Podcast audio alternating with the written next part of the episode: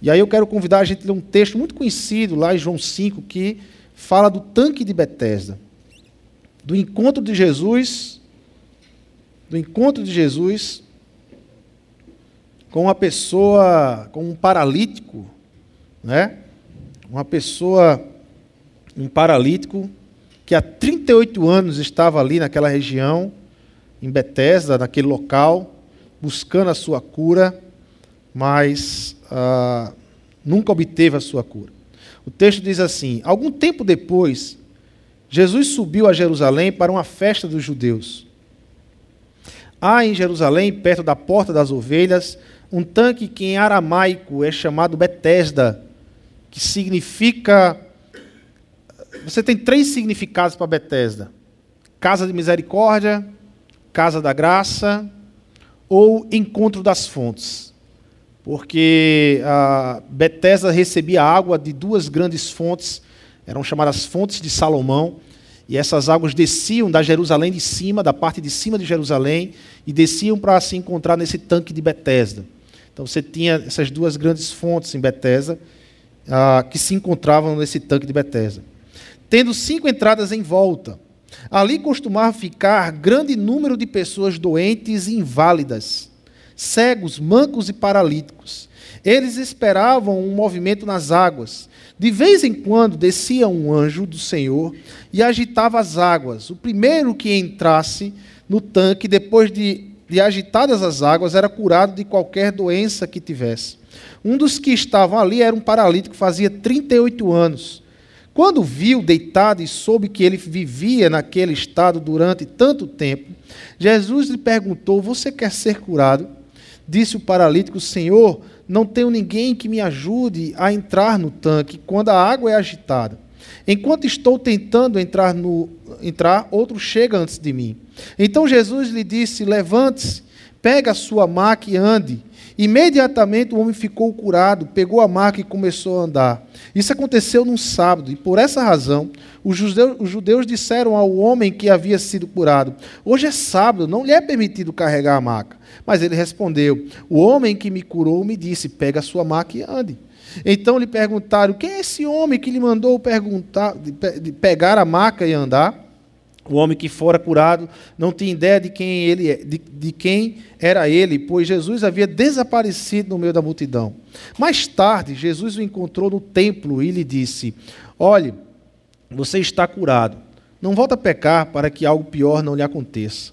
O homem foi contar aos judeus que fora Jesus quem o tinha curado. Senhor Deus e Pai, ah, nós te pedimos essa manhã, ilumina nossa mente prepara o nosso coração para a tua palavra, que possamos sair daqui enxergando a realidade de Deus através de nosso Senhor Jesus Cristo, entendendo quem é Deus através das ações de Jesus Cristo. É em teu nome, Jesus, nós oramos e te agradecemos. Amém e amém. Vocês já ouviram falar num termo chamado ruído branco? Já ouviram falar?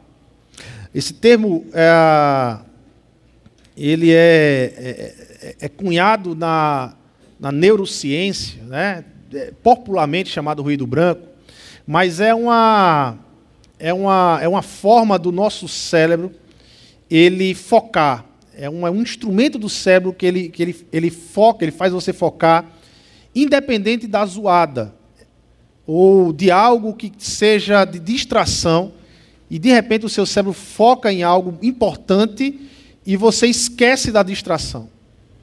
É chamado então de, de ruído branco. Ah, algumas pessoas que moram em lugares barulhentos, ah, local que passa trem, né, ou local perto de aeroporto, zoado de avião. Com o tempo, essas pessoas, o cérebro ele condiciona, ele meio que a gente, a gente popularmente vai dizer, ah, se acostumou, mas o que é que o cérebro faz? Ele condiciona aquele barulho, aquela, aquela coisa que acontece todos os dias, e ele faz com que a pessoa foque naquilo que ele está fazendo, naquilo que ele quer fazer e que ele está fazendo, e o cérebro meio que elimina os ruídos. O ruído está lá, ele existe, mas não atrapalha mais, e você fica focado naquilo que você está fazendo. Eu, eu, eu, lendo sobre isso, eu me lembrei da, da minha época de, de, de adolescente, até início da juventude, porque no, no, quarto onde eu dormia, dormia eu e meu irmão, e nós tínhamos um ventilador de chão, daqueles bem antigos, de ferro, e ele era um teco-teco, ele parecia um helicóptero, uma coisa né, dentro do quarto. Imagina um quarto pequenininho lá fechado e aquela zoada. Tá, tá, tá, né? Só que com o tempo aquilo já eu estava tão acostumado, né? ou seja, virou um ruído branco, e eu conseguia focar em tudo, em ler, em fazer tudo ali no quarto, sem estar preocupado com a zoada do ventilador. Meu cérebro condicionou. Ah, isso é bacana, porque é um, é um mecanismo que a gente tem para focar. Mas ele é ruim e perigoso quando nós usamos esse mecanismo para as Escrituras. Quando a gente usa esse mecanismo para Deus, para Jesus Cristo. Né? E às vezes tem é, momentos em que nós estamos vivendo com, com Cristo através desse ruído branco, onde a gente não consegue enxergar todos os detalhes, tudo que está acontecendo todo o ensino de Jesus e às vezes nós focamos em algo que faz parte do nosso medo ou faz parte de uma construção que foi construída em nós e nós perdemos a realidade de Deus e nós perdemos a realidade de Jesus Cristo nas Escrituras. Por isso que o, o nós, como cristãos, temos a, essa responsabilidade, o dever, é, na caminhada da restauração, de estarmos o tempo todo em contato com as Escrituras, lendo as Escrituras. Quem é meu Jesus? Quem é o Jesus que eu adoro? Quem é o Jesus que, que, que eu sirvo? Quais são os ensinos que Jesus traz na, na, na, nos evangelhos? Então, o tempo todo a gente tem que estar em contato com o evangelho. Né? Então, muito embora a gente está lendo lá um livro, a gente está lendo lá a, a Gálatas, ou está lendo uma outra carta, ou está lendo um Antigo Testamento, um livro do Antigo Testamento, mas sempre, sempre eu estou lendo paralelamente um evangelho. Pelo menos um evangelho por semana eu tenho que ler. Tenho que ler um evangelho, eu tenho que olhar para Jesus, eu tenho que estar olhando para Jesus, eu tenho que estar os olhos em Jesus, eu tenho que estar identificando quem é o Senhor, da qual eu adoro e eu sirvo. E aprendendo a cada releitura, a cada leitura, a cada releitura, vendo os detalhes em Jesus. Em Jesus. Ah, nessa passagem, nós podemos olhar para Jesus e identificar Jesus como esse Salvador exercendo o seu papel como salvador, restaurador, restaurando aquilo que está caído, mas também como um modelo, de olhar como um modelo. Primeiro ponto aqui, que é ele, ele, Jesus apresenta-se como um modelo de indignação ao pecado. Jesus, ele aqui, ele sempre apresentou para nós, e ele sempre vai mostrar para nós nos evangelhos, que ele é indignado com o pecado. Ele não aceita o pecado. Ele não aceita. Ele, ele, ele tem uma relação de indignação com relação ao pecado. João nos informa ali que ao redor do tanque de Betesda ficavam doentes, inválidos, cegos, mancos, paralíticos. Os frequentadores desse lugar eh, de Betesda era simplesmente a escória de Israel aquilo que a, Israel não aceitava, aquilo que Israel olhava a, a, com, com desprezo, porque naquela época os rabinos haviam estruturado de que é, as pessoas eram doentes porque tinham pecado, as pessoas eram doentes porque eram pecadores, eram indignos do amor de Deus. Então o tanque de Betesda virou então esse encontro de pecadores, esse encontro de doentes, esse encontro da escória de Israel, onde todos os doentes se apertavam ali naquela multidão de doentes para encontrar um milagre no tanque de Betesda, porque dizia a tradição, dizia a, a, a, um, um, mito que se estruturou em Israel, de que de tempos em tempos a água do tanque de Betesda ela, ela se mexia ela se movimentava. E realmente ela se movimentava. Por quê? Porque de tempos em tempos, quando, a, a, principalmente no período de seca, de muita seca, as comportas das, das, das, das, fontes de Salomão eram abertas e desciam muita água. E quando chegava no local, então essa água balançava. E criou-se, então, sobre o tanque de Bethesda, essa ideia de que um anjo descia e curava. Um anjo descia e curava.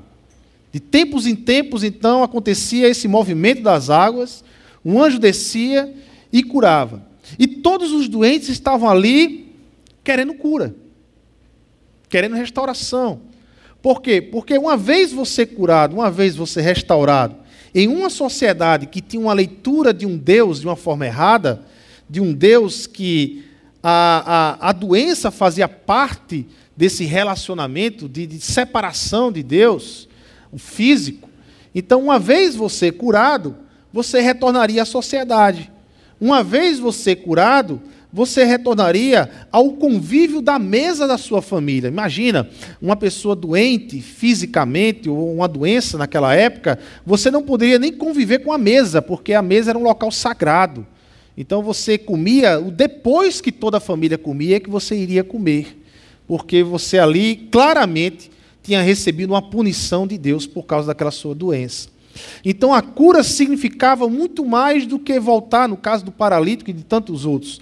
Mas no caso do paralítico especificamente, a cura era muito mais do que voltar a andar. Era voltar a estar no meio da sociedade, é voltar a, a, a trabalhar, é voltar a estar no meio da, da, da família, no seio da família, ser aceito, é voltar a comer na mesa com a família. Então havia um significado muito grande naquele tanque de, de Betesda. E a única esperança era esse milagre que se acontecia de tempos em tempos e que se criou essa ideia de um anjo que descia e que fazia esse milagre naquele lugar. Mas nesse dia, especificamente nesse dia em que João não nos identifica, ele só diz algum tempo depois, mas espe especificamente nesse dia, o anjo, o verdadeiro anjo, o anjo de Deus, estava passando naquele lugar. Nosso Senhor Jesus Cristo. Especificamente naquele dia, Jesus estava passando naquele lugar. E em meio à multidão, você tem aqui um embate de Jesus com o pecado. Jesus é Deus encarnado. Jesus ele é o Deus que se encarna aqui na terra. Jesus é o Deus que vem proclamar então a nova aliança. É surgida sobre a terra uma nova aliança. Jesus é o Deus que vem proclamar a, a mensagem do reino de Deus. O reino de Deus chegou, o reino de Deus se instaurou nessa terra, o reino de Deus agora se revelou de forma plena em Jesus Cristo nessa terra. Jesus é o Deus que decide descer à terra e agora ele vai combater o pecado, aquilo que o pecado fez com a sua criação. Esse Deus encarnado agora vai combater frente a frente, cara a cara. E aonde Deus, o restaurador, aonde Deus que salva, aonde Deus que ama, aonde Deus que tem misericórdia, aonde esse Deus que decidiu restaurar a sua criação perdida pelo pecado, aonde esse Deus passa, ele vai é, restaurando, ele vai mudando a, a, a, a, a paisagem do lugar e ele vai combatendo o pecado. Então, ler os evangelhos, olhar essa caminhada de Jesus Cristo aqui na terra, é também você entrar em várias batalhas, é você entrar e acompanhar várias batalhas do Deus Criador contra o pecado destruidor, do Deus restaurador como o pecado destruidor, do Deus que vai restaurando a sua, a, a sua criação. E nós temos aqui, nessa figura, a, a Jesus ele transformando a vida desse paralítico e ele combatendo o pecado como um todo na vida desse homem. Veja, quando o pecado entrou na terra, em Gênesis 3, o pecado ele alienou toda a criação de Deus. Toda a criação de Deus. E nós temos quatro pontos claros de alienação do pecado. Quatro pontos claros de alienação do pecado. O pecado ele alienou teologicamente a criação de Deus. Ou seja, o que é alienação teológica? É aquilo que eu penso de Deus, aquilo que eu sei sobre Deus, aquilo que eu penso, aquilo que eu entendo sobre Deus. Quem é Deus? Então, qualquer resposta que você der para essa pergunta, você está fazendo teologia. Qualquer resposta que você der. Deus é amor, pronto, isso é um princípio teológico. Deus é amor. Certo? Ah, Deus ele é libertador. Pronto, isso é um princípio teológico. Deus é libertador. Então o pecado ele alienou o homem teologicamente de Deus. Veja, esse homem ele tinha uma visão errada de Deus. Ele entendia que a situação dele, por ele ser paralítico, ele era paralítico porque Deus assim o quis que ele fosse paralítico, porque Deus assim o quis que desejou que ele fosse paralítico, e por ser paralítico, Deus não queria nada com ele, não olhava nada para ele, e ele tinha que ir todos, todo, o período, não era essa questão dele estar sempre ali, mas todo período que diziam que as águas agora vão se movimentar, alguém botava ele ali, ou ele se dirigia para aquele local com a sua maca e ficava ali esperando as águas se movimentar. Então ele tinha uma visão teológica, ele tinha uma visão de Deus totalmente deturpada de quem era Deus com relação a ele. Ele tinha uma alienação física também, era paralítico. Deus não criou a, a, o mundo para que se ele, ele se enchesse de doença. O pecado também a, afetou e alienou fisicamente a criação de Deus. O pecado afetou fisicamente a criação de Deus em todas as áreas, em todos os distúrbios, tanto macro, tanto da natureza, como micro, moléculas, cromossomos, que são afetados por causa do pecado. Por causa do pecado. Havia também naquele homem uma alienação psicológica. Deus esqueceu de mim, Deus não olha mais para mim, Aquele homem ele tinha uma má leitura dele mesmo. Ele era um imprestável, ele não era amado por Deus. O complexo de inferioridade daquele homem, dentro de uma cultura judaica, religiosa, onde Deus né, a, a, é, é, é, o Deus verdadeiro de Israel, uma cultura religiosa, aquele homem ele tinha uma má impressão dele mesmo. Aquele homem ele não tinha estima para fazer nada. Porque ele já tinha uma má impressão, a identidade dele foi alienada por causa do pecado.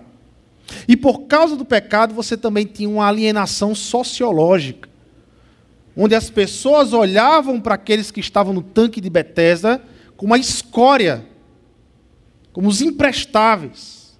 Não havia um relacionamento de construção, não havia um relacionamento de companheirismo de amor, de afeto, de, de carinho, de cuidado. Você não tinha isso. Porque o pecado alienou a humanidade sociologicamente. Então você tinha naquele homem esses, essas quatro alienações básicas que o pecado trouxe na terra e sobre a criação de Deus. A alienação teológica, uma alienação física, uma alienação psicológica, uma alienação sociológica. E então Jesus vem enfrentar o pecado, Jesus passa pelo tanque de Betesda, e Jesus então ele enfrenta o pecado e ao mesmo tempo que ele enfrenta o pecado, porque ele é Deus, ele é o Salvador, ele é o restaurador da sua criação, Jesus ele também se torna um modelo para aqueles que são restaurados caminhar aqui na terra. Ao mesmo tempo que ele salva, ele se torna um modelo. Ao mesmo tempo, quando eu leio as Escrituras, quando eu leio o Evangelho, eu vejo um Jesus salvador, eu vejo um Jesus restaurador, eu também vejo um Jesus como modelo para a minha vida. Como um modelo a seguir, como um caminho a caminhar. Quando lemos passagens como essa, devemos ter em mente que Jesus nos chama para odiar o pecado tanto quanto ele, irmãos tanto quanto ele. Não é possível que, uma vez eu estando com Cristo, eu não, me, eu não tem como eu me relacionar com o pecado de uma forma indiferente ao pecado. Não tem como. A maior prova da incredulidade do homem é sua indiferença quanto ao pecado. Você quer descobrir uma pessoa incrédula? É o quanto ela é indiferente ao pecado. Veja, eu não estou dizendo que ah, significa dizer então que eu não peco mais. Não, não é isso. É a indiferença ao pecado. Quando eu peco, eu peco, e quando eu peco, eu me sinto triste, eu tenho raiva de mim mesmo, eu fico chateado, e eu vou orar a Deus e confessar a Deus com, sabe, com um sentimento de, de peso. Mas quando eu estou orando com Deus, quando eu estou no trono, no trono da graça, o que é que eu recebo? Eu saio de lá com graça e misericórdia. Levanto a cabeça e continuo a caminhada. Mas o pecado, o pecado já não é mais natural para aqueles que estão em Cristo Jesus. Já não, não tem como encarar de forma natural o pecado. Não tem como pecar e ah, isso é um problema que aconteceu, mas é um problemazinho. Não, não é, pecado não é problema, pecado é pecado. Pecado é a maior afronta que existe na terra contra Deus. Então o pecado deixa qualquer cristão indignado. Por mais que pequemos, a nossa reação quando caímos em pecado nunca mais será a mesma. Nós não entendemos isso como algo natural. Ao recebermos o pecado, não é um acidente para Deus, é uma afronta à sua criação estabelecida por Ele. A gente tem que entender isso.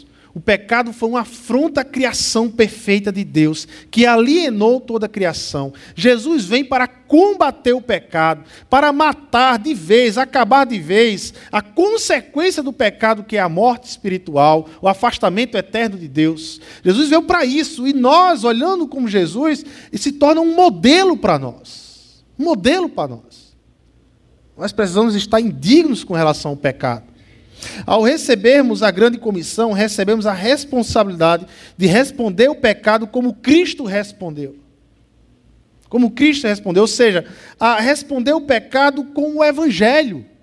Responder o pecado com obras de graça. Responder o pecado com o amor, com a misericórdia. Responder o pecado a, a combatendo o pecado, mas não o homem, não o pecador. Sabendo separar a criação do pecado. A luta da igreja, a nossa luta, o nosso inimigo, não é a criação de Deus. O nosso inimigo é o pecado que aliena a criação de Deus. E nós precisamos separar isso. Ao, ao recebermos a grande comissão, nós temos a responsabilidade de incluir todos, todos que estão à nossa volta, de incluir no Pai, no Filho e no Espírito Santo as vidas quebradas pelo pecado. Devemos aprender a separar. Não somos inimigos da criação, nós somos inimigos do pecado. Cristo é o nosso modelo. Então devemos olhar para Ele e observar como Cristo respondeu ao pecado. E como é que Cristo respondeu ao pecado? Qual foi a resposta de Cristo ao pecado? Olha como Jesus respondeu ao pecado naquele homem.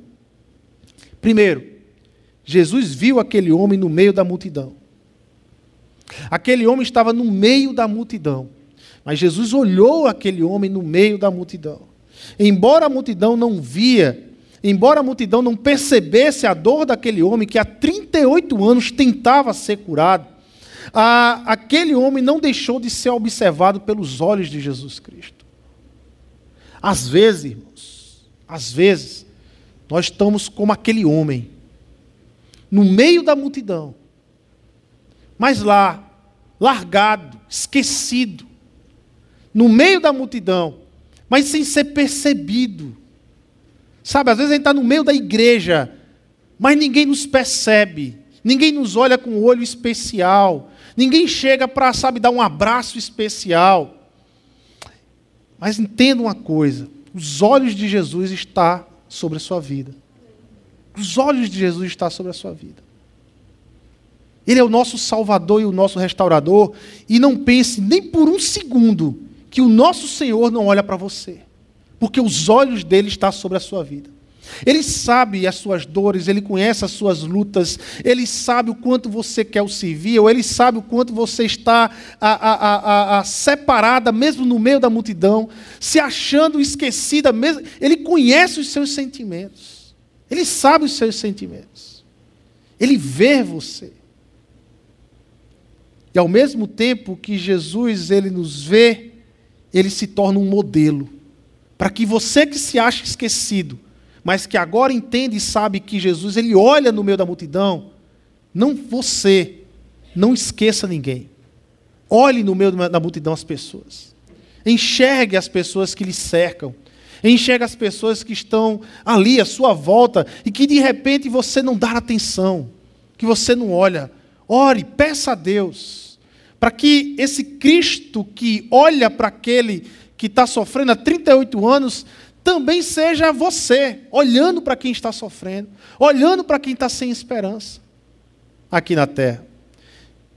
Uma outra coisa é que Jesus, ele dirigiu as palavras, Jesus ele dirigiu para aquele homem palavras de graça e compaixão.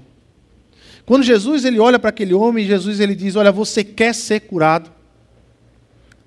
É lógico que ele quer ser curado. 38 anos ele está ali.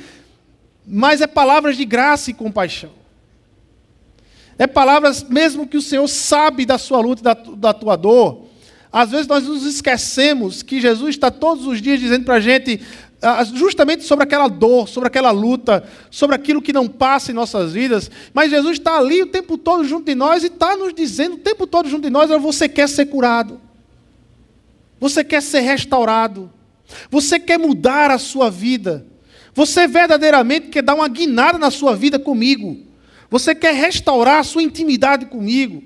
Sabe, você quer continuar caminhando comigo de uma forma agora mais íntima. É isso que você quer. Porque Jesus, ele é a verdadeira fonte. Não era o tanque de Betesda, mas era Jesus a verdadeira fonte. O que João está dizendo é que aquele tanque balançava as águas, balançava as águas, balançava as águas, mas há 38 anos aquele homem estava doente. Mas quando chegou a verdadeira fonte, a fonte de vida, a fonte de transformação, mudou a vida daquele homem. Meu irmão, minha irmã, Jesus Cristo é a nossa verdadeira fonte. Lá nessa fonte, você vai escutar sempre Jesus dizer para você: você quer ser curado. Você quer ser restaurado? Você quer mudar a sua vida? Quer mudar a sua vida? Receba de Jesus Cristo. Receba a fonte de Jesus Cristo. Receba o milagre do nosso Senhor Jesus Cristo. Em Cristo existe plenitude de amor inesperado, abundante e merecido para com o homem. Ele tem prazer e misericórdia. Olha esse texto lá em Miqueias 7:18. Um texto que está no profeta Miqueias capítulo 7. Olha só esse texto. Versículo 18. Quem é comparável a ti, ó Deus, que perdoas o pecado e esqueces a transgressão do remanescente da sua herança? Tu que não permaneces irado para sempre, mas tens prazer em mostrar o quê? Amor. Em algumas versões, graça tem prazer em mostrar misericórdia, tem prazer em mostrar amor. Deus tem prazer em lhe amar, Deus tem prazer em agraciar a sua vida, Deus tem prazer em lhe dar misericórdia. Às vezes é que nós não temos prazer de buscar o Deus da misericórdia, mas o Deus da misericórdia tem prazer em nos buscar e nos dar misericórdia e graça dele. Jesus mudou o estado daquele homem. A maca era o símbolo da impotência de andar daquele homem. A maca era o símbolo da impotência daquele homem junto à sociedade. Mas agora o que é que Jesus disse para aquele homem? Levanta, toma a tua maca e ande. Jesus não pede para ele abandonar a maca, mas Jesus pede para ele andar com a maca. Ande com a maca. Aquilo que era símbolo de um Deus que lhe desprezava, aquilo que era símbolo de um Deus que não lhe amava, aquilo que era símbolo de um Deus que, sabe, que, que, que, que, não, que, não, que não restaurava a sua vida, de um Deus distante, como essa sociedade diz. Agora a maca vai ser o símbolo do Deus que te ama, do Deus de misericórdia, de um Deus que te cura. Eu não sei, meu irmão, qual é a sua maca. Eu não sei qual é a maca que você tem usado muitas vezes para ser símbolo de uma impotência, de você andar melhor com Deus. Eu não sei qual é a marca que você tem usado na sua vida para ser um símbolo de você não andar intimamente com Deus, de se separar com Deus, mas o Deus de misericórdia, o Deus que lhe ama, o Deus que visitou aquele tanque é o mesmo Deus que você adora, e é o mesmo Deus que diz hoje de manhã na sua vida: levanta, põe essa maca e anda. Mostre às pessoas que isso não pode lhe impedir de andar comigo. Mostre às pessoas que essa dificuldade não pode lhe impedir de você caminhar comigo, mas ande.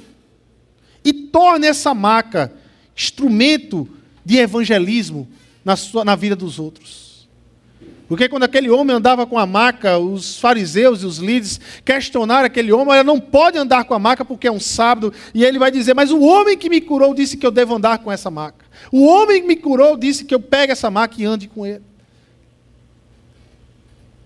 Torne isso quando as pessoas olharem e disserem para você: olha, você não pode andar com isso, você não consegue, não dá, você não suporta. Mas você pode dizer: mas o Deus que eu adoro diz que eu ando e eu vou suportar, não pelas minhas forças, mas pelo Deus que eu adoro.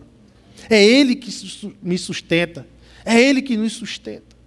É Ele que nos leva a caminhar em lugares que nós nunca esperávamos andar, meu irmão que nós nunca esperávamos chegar. É Ele que sustenta o convívio dele mesmo conosco. Porque se fosse por nós, nós já havíamos perdido isso. É Ele que nos sustenta. Jesus ele é um modelo também contra toda a religiosidade.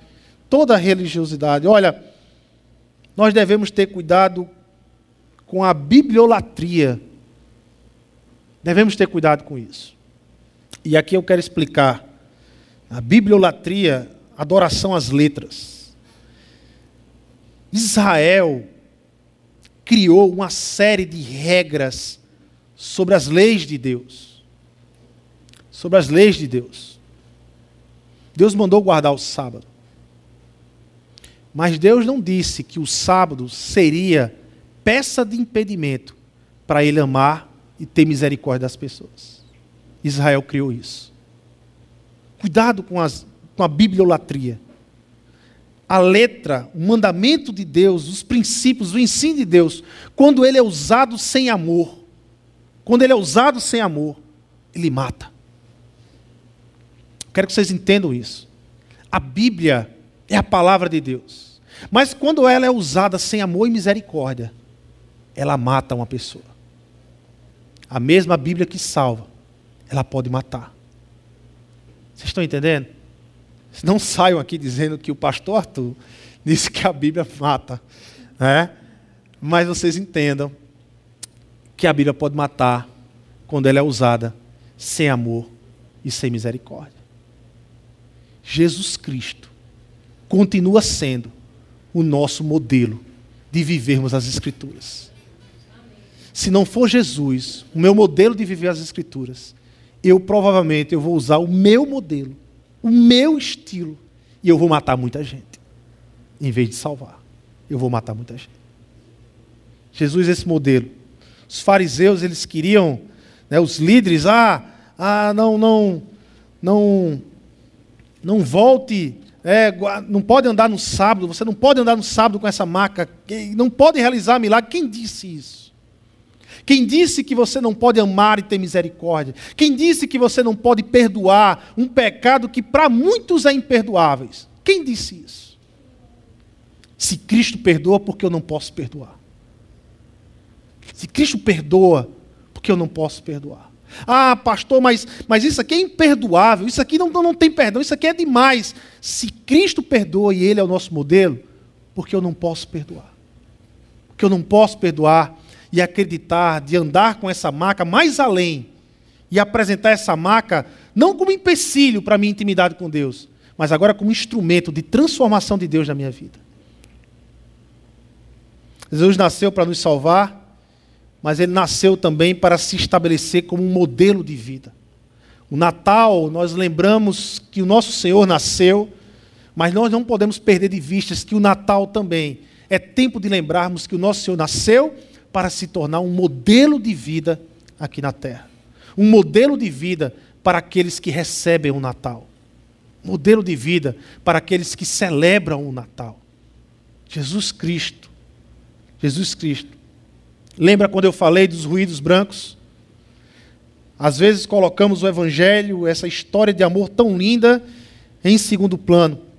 Perdemos o foco e respondemos a nós mesmos e aos outros como uma outra resposta que não é o Evangelho. Talvez para muitos de nós, Betesda já não existe mais.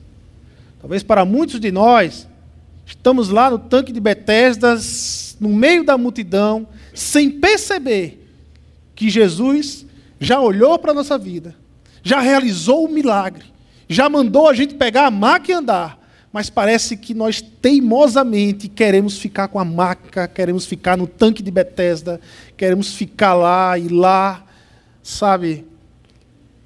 Betesda era um lugar de sofrimento, Betesda era um lugar de frustração, Betesda era um lugar de gente cansada, de gente dolorida, Betesda era um lugar de religiosidade, de religião, Betesda era um lugar de morte, mas quando Jesus passou em Betesda, ele transformou a vida de um homem. E através da vida de um homem, ele nos deu um modelo para vivermos. Um modelo para vivermos. Eu não sei o que tem feito com que você esqueça de que Jesus já passou no tanque de Betesda na sua vida.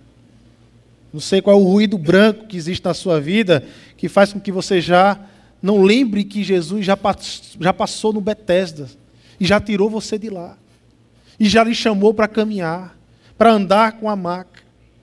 Não sei, meu irmão, mas eu sei de uma coisa que se você chegou aqui com um sentimento de que Bethesda ainda está aí, com um sentimento que, sabe, hoje é dia de restauração.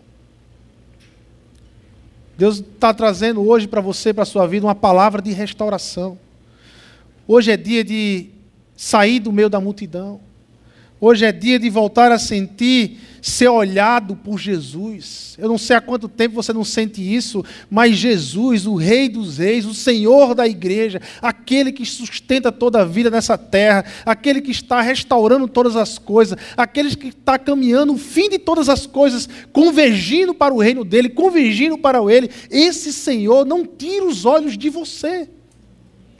Ele não tira os olhos de você lá na central de comando, de comando dele, nesse lugar que a Bíblia chama de céu, ele tem os olhos em todos, em todos, a sua vida, ele sabe o que você está passando. Hoje é dia de você tomar a sua maca e voltar a andar. Eu não sei quanto tempo você está parado na caminhada com o Senhor. Eu não sei quanto tempo você está parado na sua intimidade com o Senhor, mas que hoje seja dia de você pegar essa maca, esse instrumento que tem lhe impedido de você andar com Deus. Toma ela em tuas mãos e anda. Anda porque não é palavra minha, anda porque é palavra do Senhor Jesus, anda porque o Verbo da vida, a palavra que trouxe vida a todas as coisas, é a mesma palavra que está dizendo para a sua vida e para o seu coração: toma a maca e anda. A mesma palavra criou os céus e a terra, a mesma palavra que criou o sol, a natureza, essa mesma palavra de poder tem dito para a sua vida: tome tua maca e anda. Nós não fomos feitos para vivermos uma mediocridade de vida espiritual com Jesus. Meu irmão. Nós não nascemos de novo para vivermos uma mediocridade de vida espiritual com o nosso Senhor Jesus Cristo. Portanto, que essa manhã na sua vida seja o dia de restabelecer a sua caminhada com Deus, de restabelecer o seu Betesda, de restabelecer a sua transformação com Deus. Amém? Vamos orar e agradecer o nosso Deus. Deus e Pai, amado Senhor, nós queremos te dar graças, Senhor, porque no meio da multidão,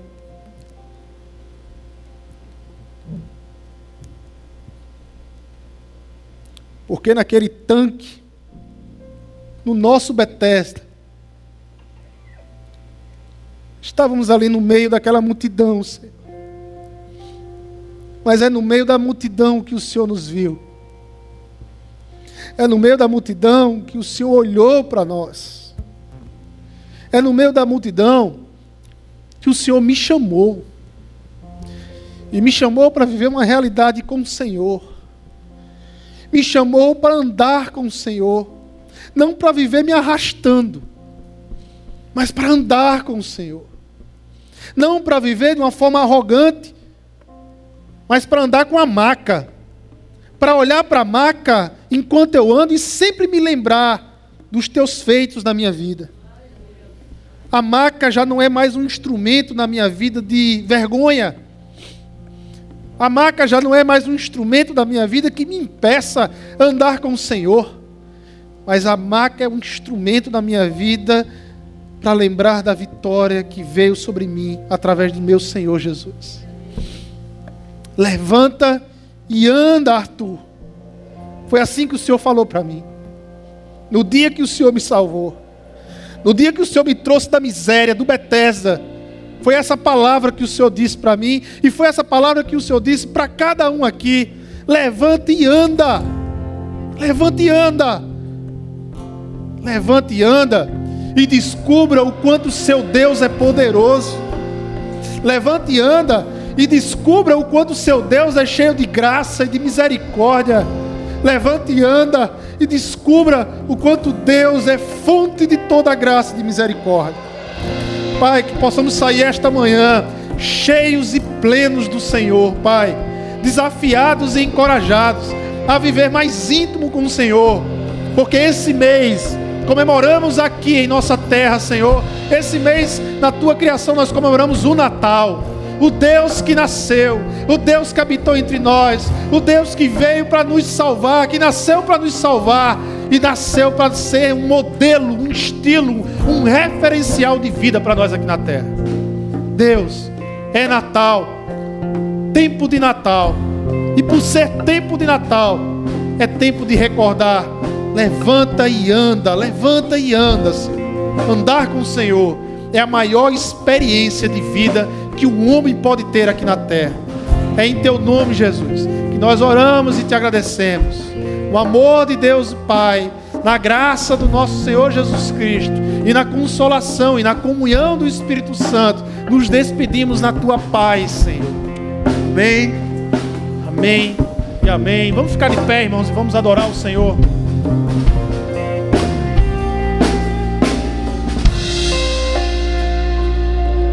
Estavas desde o princípio